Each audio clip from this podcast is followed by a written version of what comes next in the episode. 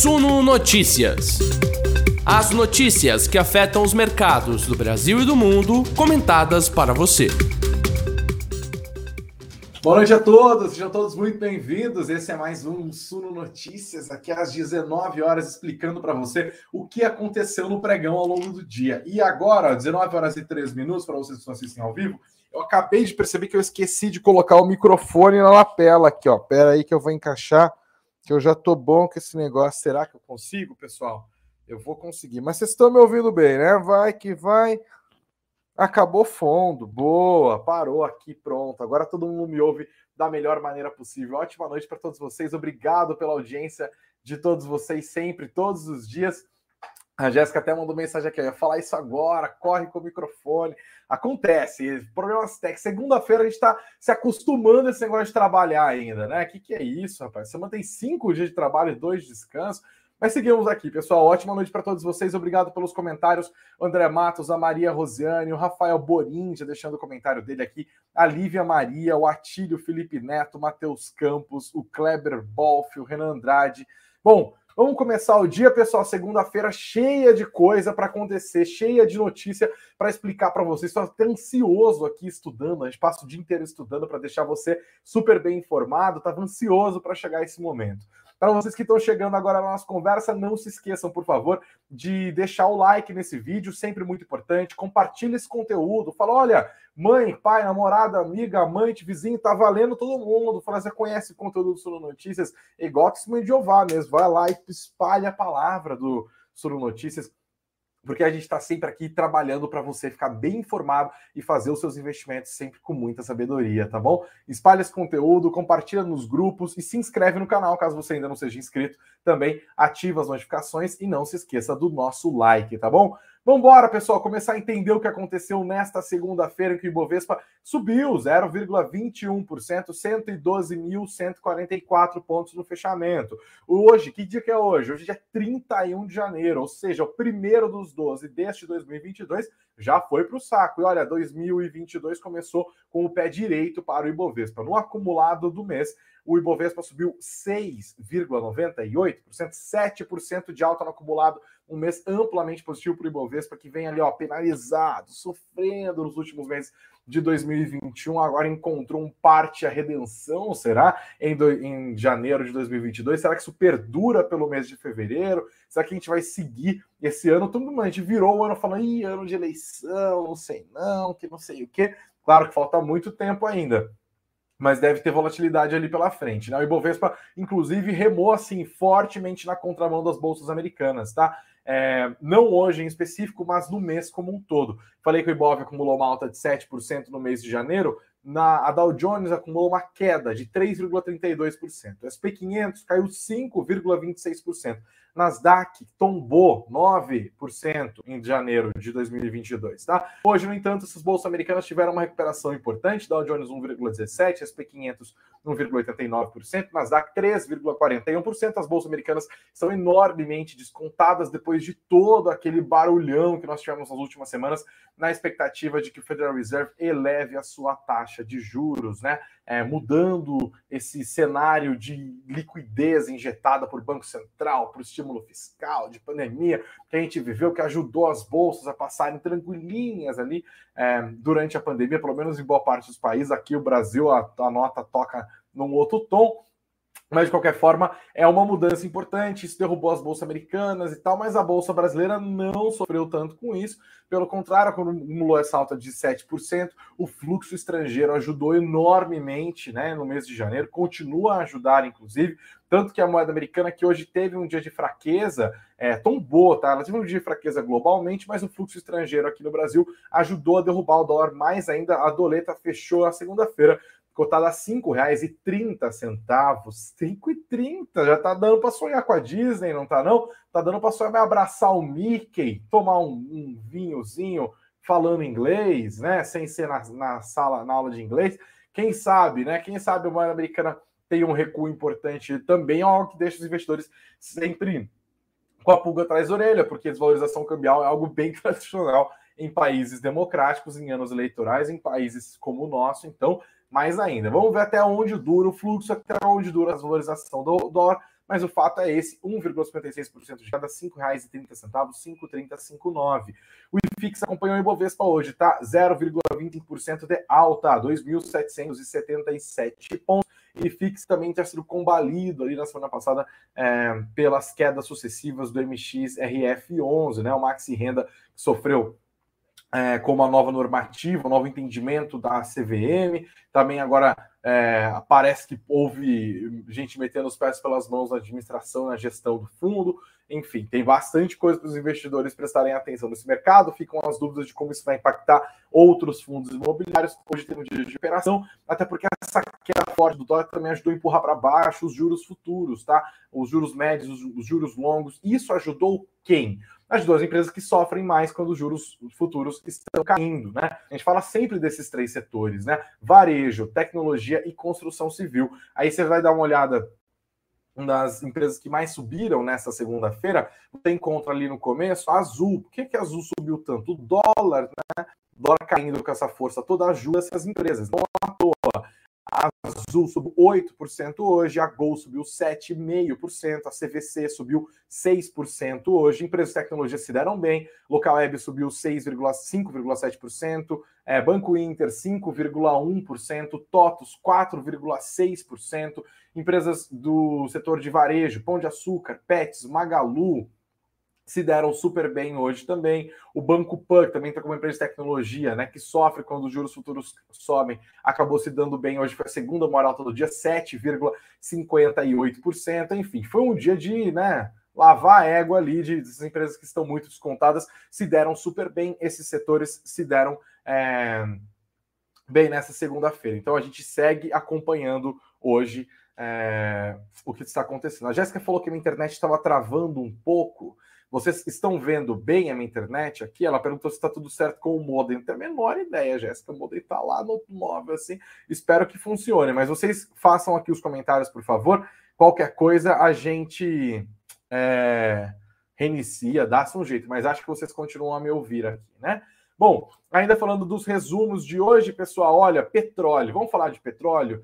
Nem sei por onde que eu começo tanta notícia que tem hoje, mas vamos falar do petróleo, depois a gente fala de oi, depois a gente fala de BRF, depois a gente fala de Petrobras, depois a gente fala de outros detalhes mais dessa segunda-feira, porque o dia tá cheio de coisa, tá? Mas o petróleo fechou nessa segunda-feira uma nova alta, fortalecido pela queda do dólar, né? A gente já falou sobre isso aqui em outras conversas, quando a moeda americana perde força, commodities cotadas em dólar tendem a ganhar força. É o caso do petróleo, subiu hoje, tá? Tem um impasse também, uma expectativa com a decisão da OPEP+, que vai tomar sua decisão na quarta-feira. Mercado, a expectativa é que a OPEP mantenha o ritmo de alta de produção do petróleo, que é o mesmo ritmo atual, de 400 mil barris por dia a mais da produção, tá?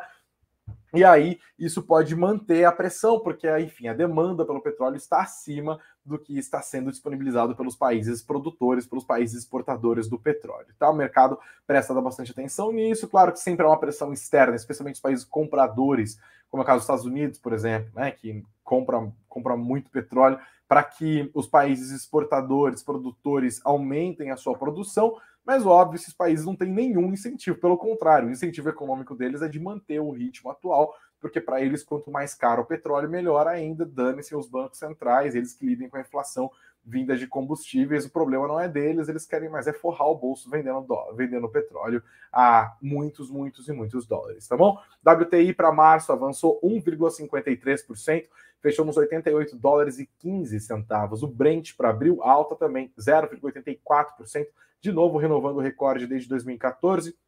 Fechou ali, ó, beijando, pertinho dos 90 dólares, 89 dólares e 26, 26 centavos. Que a gente considera só o mês de janeiro, o WTI, até notei aqui, avançou 17,2%, o Brent subiu 14,7% em um mês. Um mês, tá bom? Bom, falamos já dos Estados Unidos, com as bolsas de Nova York renovando máximas já perto do fechamento, o que ajudou o Ibovespa, que operou em baixa durante boa parte do dia, tem o movimento de realização de lucros e também tem, claro, temor, porque nesta semana, amanhã, terça-feira, começa o quê? A reunião do Copom, o Comitê de Política Monetária se reúne, na quarta-feira tem o um anúncio da decisão, aqui no Suno Notícias você, obviamente, fica por dentro de tudo, a gente vai conversar com os nossos especialistas sobre esse assunto, o mercado já está ali, ó, precificada, né, uma alta de 1,5 ponto percentual, que levaria a Selic dos atuais 9, 25% para 10,75%. A questão é a quantas andará daqui por diante, quais serão as sinalizações dadas pelo Banco Central na, no comunicado e depois na ata. Tá? O mercado vai prestando atenção. Semana de divulgação de Copom sempre é uma semana que o Ibovespa costuma andar muito de lado, né? A gente não vê grandes variações, nem para cima nem para baixo. Hoje não fugiu a regra, essa alta de 0,20% hoje, tá bom? Falei de como o Dora ajudou as empresas do setor de turismo e transportes hoje. Falei do petróleo, olha, minério de ferro tombou hoje, tá? Tombou em Singapura, em Porto Tindal, na China, foi uma queda mais modesta. Lembrando que o mercado futuro de minério de ferro na China não está funcionando por causa do feriado do Ano Novo Chinês, então praticamente não funcionam as bolsas chinesas e os mercados mais específicos, né, de balcão e tal, estão fechados. Mas o minério de ferro caiu, a produção industrial chinesa deu uma frustrada nas expectativas, ela foi, tá mais fraco do que se imaginava, o preço da tonelada tombou, é, e isso levou para baixo também as ações de empresas que também, né, tem sempre o um movimento de realização de lucros, porque elas se deram muito bem em pregões anteriores, que foi o caso da Vale, o caso das outras empresas de mineração e de siderurgia. Quando a gente olha, inclusive, vou mostrar para vocês que nos assistem pelo YouTube o mapa do Status Invest, a gente consegue ter uma noção dos principais setores aqui, né? A gente vê a Vale caindo hoje, ó, 3,33%, a Petrobras caindo 0,58, 1,73 também. O setor bancário, no entanto, ajudou a segurar. Então a gente vê o Ibov bem dividido aqui, porque quem mais pesa, né? Esse mapa, inclusive, do Status Invest, para você que nos assiste pelo YouTube, ele é proporcional ao peso no índice, né? A gente vê que a ação que mais pesa é Vale, a empresa que as empresas que mais pesam é Vale, são Vale e Petrobras, mas o setor que mais pesa é o setor bancário. E as ações se deram muito bem, obrigado. Itaú, Bradesco, Itaúsa, Banco do Brasil, BTG Pactual, todo mundo acabou se dando bem hoje. É, essa queda de braço entre os setores mais importantes, mais pesados do Ibovespa, no final das contas, quem subiu é, acabou impondo mais o ritmo de alta do Ibovespa nessa segunda-feira, pessoal. Bom, tem mais destaques aqui, ó. Ah, é, hoje o dia foi tão bom, isso é importante para as bolsas americanas, né, se recuperando, tal, fôlego, e, né, a gente viu o Nasdaq subindo 3,41%, embora tenha acumulado perda de 9% no mês de janeiro. Sabe quem subiu hoje? O Nubank, o Nubank teve uma alta de 9,93%, fechou nos 7 dólares e 42 centavos. Ações do Nubank são negociadas lá na NYSE, né, a bolsa mais tradicional de Nova York, mas olha, não teve muito jeito não, assim como é, as empresas, praticamente todas, do setor de tecnologia com mais destaque, acumulou perdas importantes no setor no mês de janeiro, o Nubank não passou em column, muitíssimo pelo contrário. Queda acumulada no mês de 21%. Foi neste mês em que o Nubank, que havia se tornado a instituição financeira mais valiosa da América Latina quando do seu IPO, né, em 9 de dezembro do ano passado, né, as ações ali negociadas a 9 dólares, aí eles, ah, beleza, estamos acima do, do Itaú, estamos acima do Bradesco, e aí foi perdendo valor, perdendo valor, perdendo valor, Itaú passou, perdendo valor, perdendo valor, perdendo valor, o Bradesco passou, acho que até a, a Ambev também estava ali né, na disputa de quem era mais valiosa. Acho que a Ambev também superou o Nubank nos últimos tempos. Vamos ver né, se tem espaço para recuperação, se as ações do Nubank continuam a se recuperar, se essa alta de 9,93% não vai ser devolvida depois. E olha como é um movimento diferente, né? Quando a gente está passando por uma alta no preço dos empréstimos, né, no, no, custo do dinheiro por meio da alta dos juros nos Estados Unidos e no resto do planeta, aqui começou muito antes, enquanto o Nubank acumulou uma queda de 21% em janeiro, as ações do Itaú, que são negociadas lá em Nova York, subiram 26% no primeiro mês do, do ano. As do Bradesco, mesma coisa, 25,5%. Então, de fato, esse cenário de elevação de juros não afeta os grandes bancos, pelo contrário, eles ganham com spread, né? Já as empresas de tecnologia, mesmo as fintechs, sofrem, suam, e o Nubank não ficou atrás. Quero saber, inclusive, quais são suas apostas para as ações do Nubank. Você deixa aqui no comentário, a gente continua a nossa conversa, tá bom? Vamos falar de Oi, pessoal, vamos falar de Oi, vamos falar de BRF, mas olha, antes de seguir falando dessas empresas, de Ministério Corporativo, deixo as dicas. Antes de falar da Oi, inclusive, tá aqui, ó, nosso Suno Drops de Oi BR, tá na descrição, tá no nosso, na nossa descrição do vídeo, também está no nosso chat. Para você que nos ouve pelas plataformas de podcast, primeiro, muito obrigado pela sua audiência, sempre crescente. A gente está aqui, ó, recorde acima de recorde. Muito obrigado. Somos um dos maiores podcasts de notícias do Brasil, os 18 em alcance, considerando todas as plataformas.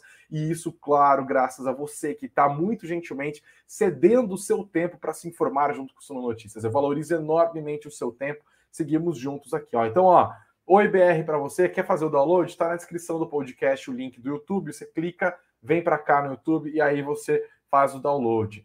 É, inclusive, falando de material gratuito da Suno, também está aqui, ó. Você sabe como avaliar uma ação? Tem o nosso e-book gratuito, mesma história, tá na descrição, também está no nosso chat. E para você que ainda não assina, para você que está pensando em como né, sair perscrutando o mercado para ter assessoria, para ter uma maneira de investir com mais conhecimento, com ajuda, fica de olho, porque a Suno agora no mês de fevereiro fará cinco anos. Eu também não farei cinco anos, mas farei aniversário, né? Eu farei um pouquinho mais do que cinco anos. Então, a Suno faz cinco anos, e ah, eu sempre quis falar esse slogan cafona. A Suno faz cinco anos e o presente quem ganha é você. Eu vou falar isso até o aniversário agora. Mas tá aqui, ó, as ofertas especiais não estão valendo as ofertas ainda, tá? Mas é a nossa campanha do aniversário. Então é o seguinte, o link tá na descrição também no nosso chat. Você clica, deixa o nome e-mail e aí você recebe. Você faz parte do nosso grupo VIP, tem conteúdos especiais lá, só para quem faz parte, e as ofertas também que vão ser liberadas logo mais nos próximos dias. Então, por enquanto é um esquenta, tá? É um aquecimento aqui. Você clica no link, deixa o seu nome, deixa o seu e-mail, pode deixar telefone também se não quiser deixar telefone, não precisa deixar também. Eu nunca deixo telefone, inclusive. Mas aí vocês já colam junto com a gente, beleza? Vamos falar da Oi, pessoal. Oi para vocês. Deixa eu compartilhar a tela mais uma vez aqui e ajustar para a gente acompanhar pelo nosso site. Lembrando que tudo que eu estou falando aqui está sempre no nosso site, está lá no suno.com.br barra notícias. suno.com.br barra notícias. Qual foi o protagonista do pregão de hoje. Oi, tava todo mundo olhando para Oi, o que, que vai acontecer com a Oi? Lembrando, tá retrospecto. A Oi entrou em recuperação judicial em 2016, ainda mal das pernas, virou penny stock, né? Quando as ações vão para o nível dos, dos, centavos ali, não tá nem no Ibovespa, aquela pobreza, aquela pendura toda da Oi. É, a empresa entrou em recuperação judicial, tem um monte, um monte, um monte de, de, de dívida. Putz, falei igual a mulher do sanduíche sabe que ela fala dívida, de dívida?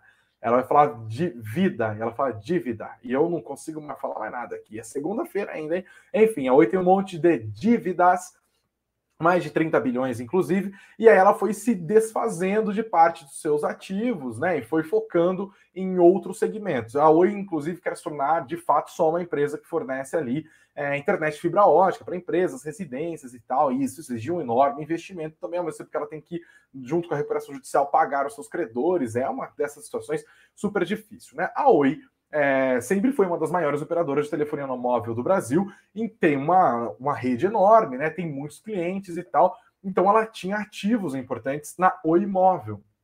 Em dezembro de 2020, ela fechou a compra da sua, do seu sistema ali, das, das redes da Imóvel para suas principais concorrentes. TIM, Vivo e Claro compraram por 16 bilhões e meio de reais a rede da O Imóvel. Só que não é tão simples assim, né? Tem o CAD para defender o consumidor, ver essa questão concorrencial, e tem a própria Anatel, que regula as frequências, afinal a gente está falando de concessões estatais, né? A Anatel ficou com o caso na mão, ficou para decidir. O mercado esperava na sexta-feira que a decisão fosse divulgada. No final das contas, o relator do caso falou: Olha, eu acho que tem que vender sim, beleza, com alguns remédios. Passou para outro diretor, ele falou: Olha, eu acho que eu preciso estudar um pouco mais, estou nas dúvidas, e papapá, vamos suspender esse negócio por enquanto. Fez o famosíssimo pedido de vistas. E isso fez com que as ações da Oi, que subiram 11% na quinta-feira, nessa expectativa do aval da venda da por parte da Anatel. É, quando houve esse pedido de vistas e eles foram olhar no calendário, falaram, qual que é a próxima sessão regular da Anatel? Viram que é 10 de fevereiro. Falaram, nossa, mas tá muito longe. Ixi, assim não vai não. O pessoal saiu vendendo, as ações caíram 8%. E aí a Anatel falou: não, não, não, não, calma, a gente vai decidir isso aí segunda-feira. Segundo dia, marca aí, pá, pá, pá, segunda é 31. É só para no final de semana a gente bate um papo aqui, conversa, segunda-feira a gente resolve essa história. E aí, de fato, foi cumprido. Inclusive, essa queda de 8% foi revertida. As ações da Oi terminaram em leve alta na sexta-feira. Hoje, o dia era de bastante expectativa para isso e finalmente houve o aval da Agência Nacional de Telecomunicações do Brasil, deu a sua anuência prévia para a venda dos ativos da rede Oi móvel para a TIM, para Claro e para a Vivo. Os conselheiros, portanto, seguiram a posição do relator, que é o Emanuel é, Campelo, autorizando. Houve sugestões de pequenos remédios concorrenciais, beleza, mas isso beneficiou as ações. O IBR4 terminou o dia numa alta de 5,42%, o IBR3, vou até pesquisar aqui, 2,88%. As ações da Oi se deram bem. Vamos ver se esse movimento também permanece nos próximos dias, mas foi algo importante. Mas ah, agora já foi. Beleza, vou sair comprando Oi. Sabia, eu comprei lá em 2017, acreditando agora é a hora calma, devagar com andor, tá? Não conte com os ovos na coaca da galinha. A gente tem que segurar um pouco a ansiedade aqui, porque agora, beleza, temos o aval da Anatel, mas ainda precisamos do aval do CAD, do Conselho Administrativo de Defesa Econômica. Ele tem até o dia 15 de fevereiro para analisar o negócio. Então é o momento de segurar a marimba, de cantar a ansiedade aqui, mas de fato o cenário está mais aberto agora para privatização, privatização nada, né? Para venda dos ativos da O Imóvel, para que a empresa consiga, consiga pagar suas dívidas e consiga, quem sabe, sair desse processo de recuperação judicial que já se arrasta há praticamente seis anos, tá bom? Em junho de 2021, a dívida bruta da Oi era de 29,1 bilhões de reais, 16,5 bilhões de reais o valor do negócio das vendas, da venda da Oi Móvel. Beleza? Mais destaques de hoje, pessoal. A BRF é um dos destaques da semana, inclusive, tá? Os papéis da BRF operaram em queda durante todo o dia, ficaram entre as maiores quedas hoje. Ó, cadê a BRF? Caiu 2,28%. Por quê, né? O que está acontecendo? Essa semana tem muita expectativa para a precificação do follow-on da BRF. Lembrando que o nosso mercado está uma tristeza de IPO, né? A IPO que é bom não tem mais, tá todo mundo cancelando. Aliás, eu acho que hoje teve cancelamento de mais um. Ah, tristeza boa do Brasil aqui. Mais, mais cancelamentos de IPO, o pessoal tá falando, ó, vai, o jeito vai ser sair correndo no follow-on, né? Nessas, é, nessas operações de, de venda subsequente, né? Que as empresas estão aumentando o capital. Né? Aí semana passada tinha toda a ansiedade para o follow-on que ia ser precificado da Braskem e acabou entrando água, né? Não deu em nada. Petrobras falou: hum, preço não tá bom, esquece, papapá. Esquece, jogou lá para frente. Aí nessa semana as atenções se voltam todas para o BRF, para a BRF, né? Para o follow-on da BRF. E aí começou a entrar um pouquinho de água também, quando a Marfrig, que tem uma participação acionária relevante na BRF, são 31,66% do capital social da BRF em mãos da Marfrig, falou o seguinte: olha eu até aprovo a oferta de ações no mercado, deve rolar na quarta-feira. Quer saber? Aprovo. But, mas, só até o limite da minha participação no capital social, ou seja, só até 31,66%. O mercado torceu o nariz, muita gente esperava que a Marfrig, inclusive, fosse usar essa oportunidade né, trazida pelo follow-on da BRF para aumentar a sua participação e, quem sabe, assumir de fato o controle acionário da companhia, exercendo é, o que estabelece o regulamento da empresa, porque no caso da BRF tem poison pill, tá? O que é poison pill, né? A pílula venenosa. Ele estabelece que quando um participante, um acionista, adquire 33,33% do capital social da empresa, ele é obrigado a, a divulgar um fato relevante e lançar uma oferta pública de aquisição, uma OPA, para todos os outros acionistas. Custa caro, mas era uma operação que parte do mercado estava esperando que a Marfrig fizesse. Como a Marfrig falou, olha, eu até apoio o follow-on, mas só até o meu limite hoje, 31,66%, o mercado falou, ixi, acho que no final das contas não vão comprar nada, não. Vão manter a participação aqui. Muita gente tinha comprado ali, né? Estava posicionado, alavancado em BRF, acabou vendendo as ações. No final das contas, elas caíram menos, tá? Porque durante o dia elas chegaram a cair mais do que esses 2, é, 28%, fizeram até uma, teve até uma recuperação no final do mercado. Mas é isso, né? Marfrig está pertinho da Poison Pill, 31,66, o limite é 33,33.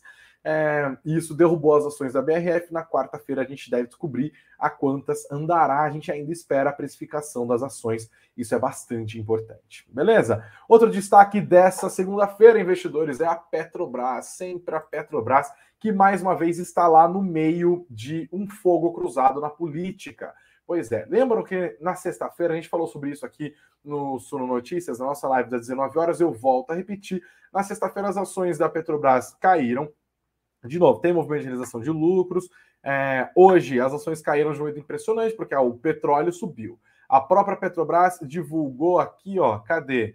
É, que tem reservas de 9,88 bilhões de, de barris de óleo equivalente é, tinha isso em 31 de dezembro de 2021, juntando ali óleo condensado e gás natural. Número bom, né? Todo mundo que olhou o relatório falou: rapaz, números bons, petróleo subindo, 90 dólares e tal, OPEP nessa semana, e as ações da Petrobras ainda conseguem cair. É política puxando para baixo, como quase sempre, tá? Na sexta-feira, o ex-presidente Luiz Inácio Lula da Silva, que é mais candidato do que do que qualquer outra coisa, mas ainda disse que não é candidato, deu declarações é, a uma rádio e disse o seguinte, que eu vou até ler para vocês, aspas, o combustível brasileiro não pode continuar subordinado a preços internacionais. Se preparem, tom de ameaça, porque se a gente voltar a presidir, com todo respeito aos acionistas, a minha preocupação não é com o acionista em Nova York, a minha preocupação é com o acionista povo brasileiro, com o cara que compra um carrinho velho, a prestação, e depois vai no posto e não consegue colocar gasolina. Este ano me parece que vai se investir 65 bilhões de dólares para pagar acionista, falando dos dividendos, né? Por que não se investe em benefício do povo brasileiro? Por que não investimos para gerar emprego? Por que ao invés de pagar dividendos para os acionistas, a gente não faz um investimento nas refinarias para que a gente adquira mais capacidade de refino? Eu devolvo a pergunta ao ex-presidente: por que, que não fecha o capital da Petrobras, meu Deus do céu? A empresa é capital misto, não, não tem jeito. A empresa, o capital, o acionista majoritário é a União e também tem um monte de outros acionistas. A empresa gera valor para esses acionistas, né? não só na valorização das suas ações, mas também por uma robusta política de dividendos. Muita gente, inclusive, compra a Petrobras de olho nos dividendos da empresa. Esses 65 bilhões de dólares que o presidente que o ex-presidente Lula está falando são importantes para a empresa conseguir manter o seu nível de, de atratividade e de investimentos, inclusive, né? E aí, beleza, fecha capital. Mas vai fechar capital como? Com o meu e com o seu imposto? sempre essa, assim, né? Então, fica sempre essa coisa para lá e para cá. Esse é o momento, inclusive, que daí o Bolsonaro vai lá depois. Hoje ele falou disso também. Né? Ele falou, participou do evento no Rio, o presidente da República disse que não influenciou na escolha de nenhum diretor da estatal, né? Uma claríssima alfinetada ali nos governos petistas, que loteavam a empresa para os partidos amigos. Disse que o seu governo busca mostrar que o que foi a Petrobras até 2015 e o que é de 2019, né? Assim que o presidente Jair Bolsonaro assumiu, para cá. Só que assim, tem que ser meio esquecido para levar um pouco em consideração isso também, porque, enfim, né? O presidente Jair Bolsonaro trocou é, o CEO da Petrobras quando o CEO falou, esteve um entreveiro com os caminhoneiros, vive em pé de guerra com a empresa. Ele, a mesma que o Lula tá batendo nesse dinheiro de dividendo, o Bolsonaro já bateu, falou que a empresa paga dividendo demais, embora a União seja acionista majoritário, e óbvio, proporcionalmente receba a maior parte desses dividendos, além dos impostos, são 120 bilhões de reais em impostos que a Petrobras paga todos os anos. É, o presidente fala que Petrobras dá lucro demais, que a Petrobras paga dividendo demais e tal. Então é uma simbiose interessantíssima ali de esquerda direita. A Petrobras fica no meio desse fogo cruzado, os investidores olham para cá, olham para lá, o petróleo subindo e temem, porque a Petrobras é, tem essa característica interessantíssima de ser uma petroleira que sofre, cujas ações costumam até cair quando o preço do petróleo sobe, porque aumenta o temor de interferência política na empresa. E aí as ações acabaram tombando hoje mais uma vez, Petro 4, 0,58% negativo, Petro 3, 1,73% no negativo, tá? Bom, e ainda tem mais uma coisa que os investidores devem ficar de olho, pega a lupinha e acompanha de perto, que é o que? A PEC dos combustíveis. É, Sabe que dia é hoje? 31 de janeiro. Sabe o que significa? Que nesta semana o nosso Congresso Nacional volta a trabalhar. E o que, que os senadores e deputados vão encontrar nas suas mesas? Né? O que, que o governo articulou durante esse período de recesso para fazer as coisas lá. O que, que ele está articulando? Renúncia fiscal para baixar o preço da gasolina na marra, baixar 20 centavos o preço de gasolina, é, deixando de arrecadar um imposto que vai ser coberto depois por dívida do governo, porque a arrecadação que subiu do ano passado não sustenta esse ano, porque a economia anda de lado, e a inflação que alimentou boa parte da arrecadação no ano, no ano passado não chegou nesse ano ainda, né? Porque as projeções do mercado para a inflação continuam a subir. Então, é isso, é mais risco fiscal. Daí o governo vai lá e fala: ah, vamos tirar o piscofins, fazer uma renúncia de 57 bilhões de reais para baixar em 20 centavos o litro da gasolina. O dólar vai lá, sobe nesse momento de risco fiscal. Esses 20 centavos são comidos, engolidos em dois palitos. Mas aí, tô nem aí, o pessoal tá mais preocupado em se reeleger mesmo. A gente paga aqui, tá bom? É isso. Ufa, hoje eu tô até meio irritado. Assim. Vamos embora seguir com as notícias de hoje. Pessoal, já falamos de hoje, já falamos de BRF, já falamos de Petrobras. Ainda mais destaques da Petrobras aqui, ó. Petrobras, preço da ação pode ter cancelado o follow-on da Braskem. Essa é a análise da XP Investimentos, tá? Falei agora há pouco, né, da da, do follow-on da Braskem, que foi cancelado na semana passada. E aí tá aqui, os analistas da XP dizem que, é, que ó, Petrobras Novo Honor, que é antigo Odebrecht, pode ter cancelado o follow-on da Braskem para vender suas participações em função da queda das ações da empresa nos dias anteriores à oferta. Isso está mais meio que, que, colocado ali nas comunicações, inclusive, tá? Mais destaques é isso, daqui a pouco a gente vai citar a Petrobras mais uma vez hoje, tá? É, falei agora de empresas desistindo de IPO, tá aqui, achei a matéria da nossa querida Monique Lima. Obrigado, Monique, pelo seu trabalho. Mais uma na conta, Bluefit cancela o IPO, marca a 13 terceira desistência de 2022. Ah, essas empresas assim não são patriotas, né? Tá acreditando no Brasil. O que, que é isso, tá? 15 bilhões de reais que poderiam ser movimentados não serão agora, considerando essas 13 desistências. A Bluefit planejava fazer o seu IPO para captar cerca de 600 milhões de reais, tá? Os planos Lembrando que a Bluefit já estava pensando falar, em fazer isso no ano passado. A oferta foi protocolada na CVM em agosto de 2021. Mas aí, né, o cenário está muito conturbado, muito volátil, vamos passar para 2022. Chega no dia 31 de janeiro, fala, ih, quer saber? Não vamos fazer mais não. Então, vamos para a listinha? Todo dia a gente atualiza essa lista quase, hein? Monte Rodovias, Amo Varejo, Dória Alimentos, Environmental ESG, Vero Internet, Cote ou Coti, Claraneta, Fullwood, Concusud, Cantu Store,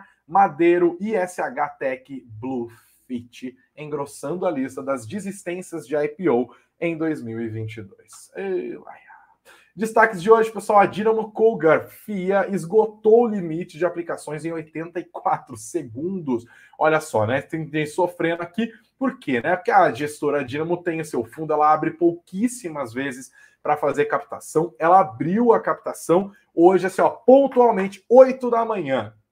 E aí as cotas se esgotaram às 8 horas, 1 minuto e 24 segundos. Foram 84 segundos de gestor se estapeando, de investidor se estapeando para conseguir comprar as cotas do fundo, né? A Dinamo é uma casa de análise e de gestão de fundos de renda variável. O seu fundo próprio, o Dinamo Cougar FIA, rendeu desde a sua criação lá em 1993, mais conhecido como o ano em que o Greg nasceu, 35,8 mil vezes. É.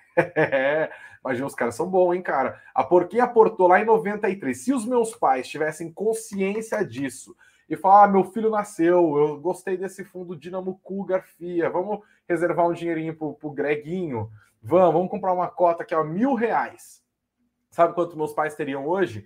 35,8 milhões de reais. Eu provavelmente não estaria aqui conversando com vocês, suando nesse escritório quente agora, tá? Mas meus pais não tiveram essa visão. Hoje o pessoal saiu se matando para comprar é, nas cotas, mas acho que nem, nem dá para saber ainda, né? Se alguém de fora entrou, porque é, os cotistas atuais tiveram prioridade com limite, o limite total era de 450 milhões de reais por aporte. Os novos cotistas serão atendidos a partir de 2 de fevereiro, com 650 milhões de reais de limite.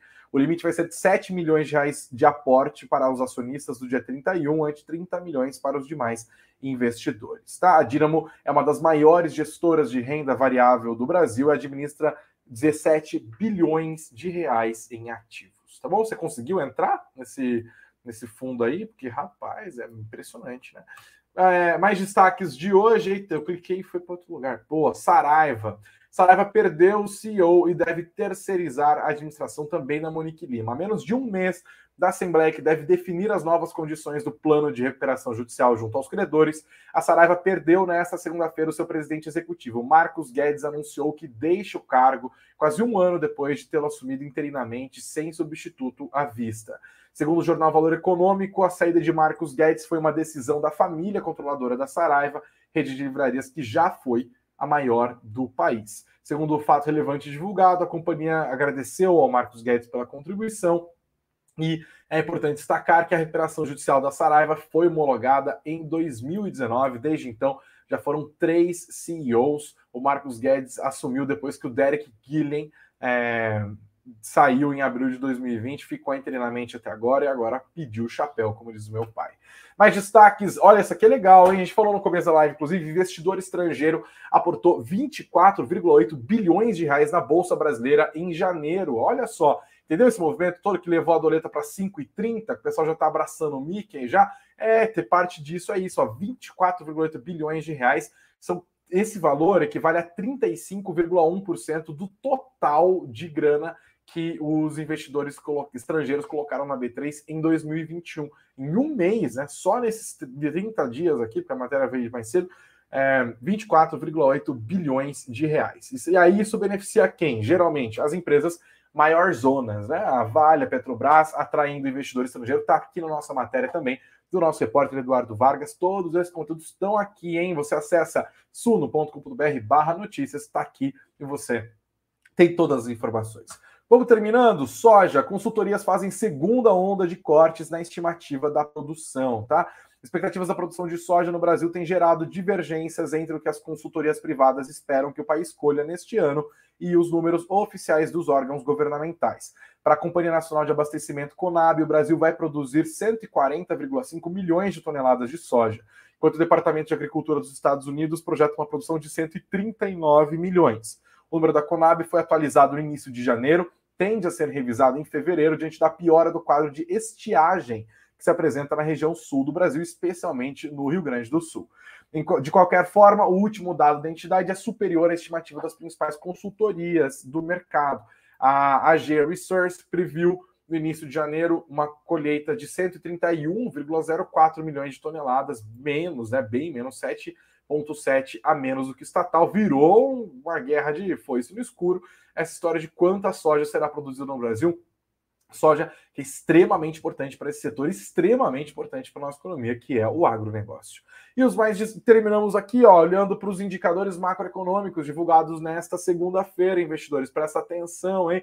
A gente começou a nossa Morning Call, inclusive, lendo aqui o Boletim Focus e a projeção por IPCA em 2022 subiu pela terceira semana consecutiva. A mediana do mercado agora está em 5,38%. É um numerão, assim, considerando ainda mais que o centro da meta do Banco Central precisando é 3,5%, o teto da meta é 5%, e aí o mercado já está acreditando que vai terminar em 5,38%. Tem tempo, então, ali para chegar até nos 6%. Né? É uma situação difícil. O Banco Central considera esses dados na hora de tomar sua decisão de política monetária. O Banco Central, obviamente, está olhando o próprio relatório Focus na hora de tomar suas decisões. Por isso que quando sair ali o comunicado do Copom e depois a ata, a gente aqui no Sul Notícias sai correndo para entender as entrelinhas e explicar para você o que isso, significa. Lembrando que na, no próprio comunicado o Copom sempre cita as expectativas do mercado expressas no Focus, tá bom? Aqui no nosso site também, se vocês quiserem mais detalhes e para quem se perdeu, quer mais explicação, tá na nossa Morning Call, você que nos ouve pelas plataformas de podcast, é o podcast anterior, a, você tem toda a explicação aqui no YouTube também, mesma história, é só voltar um vídeo e vocês têm toda a explicação do comecinho do dia, tá? Quando saiu, ó, quentinho, igual pãozinho do forno. Outro dado importante de hoje é o CAGED, o Brasil criou 2,7 milhões de empregos em 2021, mas a renda do trabalhador caiu em consonância, portanto, com o que foi mostrado na semana passada pela Pesquisa Nacional de Amostras por Domicílio, a PNAD contínua. Tá? Ao longo do ano, o Brasil teve 20 milhões 699 mil 802 admissões e 17 milhões 969 mil 205 desligamentos, saldo positivo, portanto, de 2 milhões 370 mil 597 vagas criadas, tá? É, o mercado esperava, no entanto, que o resultado fosse ficar um pouco acima disso. A mediana do Projeções Broadcast era de abertura líquida, né? Ou seja, uma, o, o que foi gerado menos que foi encerrado, de 2,75 milhões a 3,12 milhões de vagas em 2019, 2021. A mediana era superior ao resultado, 2,87 milhões de postos de trabalho. O salário médio da admissão, no entanto, caindo em dezembro de 2021, o salário médio foi de R$ 1.793,47 um ano antes, a média salarial era de R$ 1.909,19, queda de 6,06% de um ano para o outro, e óbvio que a gente já está contando o efeito da inflação, tá? É, então, é um movimento bem importante aqui e que mostra que, embora a gente esteja gerando vagas e tal, a gente ainda está com uma situação bem fragilizada no Brasil, com o mercado de trabalho bem complicado, com a renda média caindo. Né? Inclusive, isso também entra na conta do Banco Central na hora de considerar o aperto monetário, porque é, pressão via consumo, via demanda, tá difícil, né? Mesmo com o emprego demorando, subindo, tá subindo enormemente, assim, a gente tem uma base enorme de desempregados ainda, e a renda média do trabalhador, infelizmente, continua a cair. A PNAD mostra isso e o CAGED, que inclusive desconversou com a PNAD durante muito tempo, agora também está mostrando isso, tá? Os investidores prestam atenção. Bom, Vamos caminhar agora para o fim, pessoal. É isso. Não se esqueçam de deixar o like. Muito obrigado pela audiência de vocês nessa segunda-feira. Compartilhem esse conteúdo. Se você ainda não está inscrito no nosso canal, não perde tempo, não. Deixa ali, ó, ativa as notificações, inclusive, se inscreve no nosso canal e você não perde nenhum dos nossos conteúdos preparados sempre com tanto carinho e dedicação para vocês. Mais uma vez, dou os destaques aqui também, ó. Falamos da Oi BR, né? Hoje a Oi que subiu, se beneficiou com essa história da Anatel, agora fica na guarda do CAD lá em 15 de fevereiro.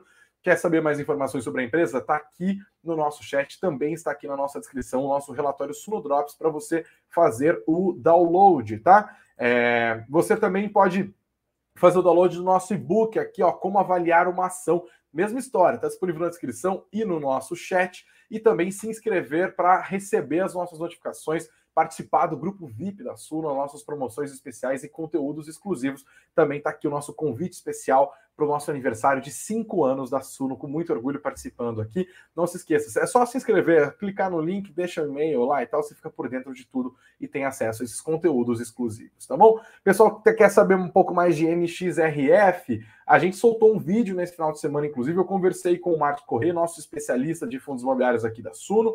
É, a gente publicou, tá aqui no nosso canal. Você que nos ouve pelas plataformas de podcast, também mesma história. O, o vídeo está aqui, é um papo super rápido de 15 minutos. Ele explica o que está acontecendo.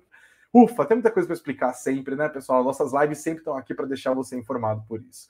Obrigado pela audiência, muito bom descanso para vocês. Amanhã 9 horas da manhã a gente volta a conversar, se Deus quiser, na nossa Morning Call, olhando para frente, entendendo o que deve fazer preço ao longo do dia. Mais uma vez, obrigado pela audiência. Não se esqueçam do like, ótimo descanso e sempre bons investimentos. Obrigadão, pessoal.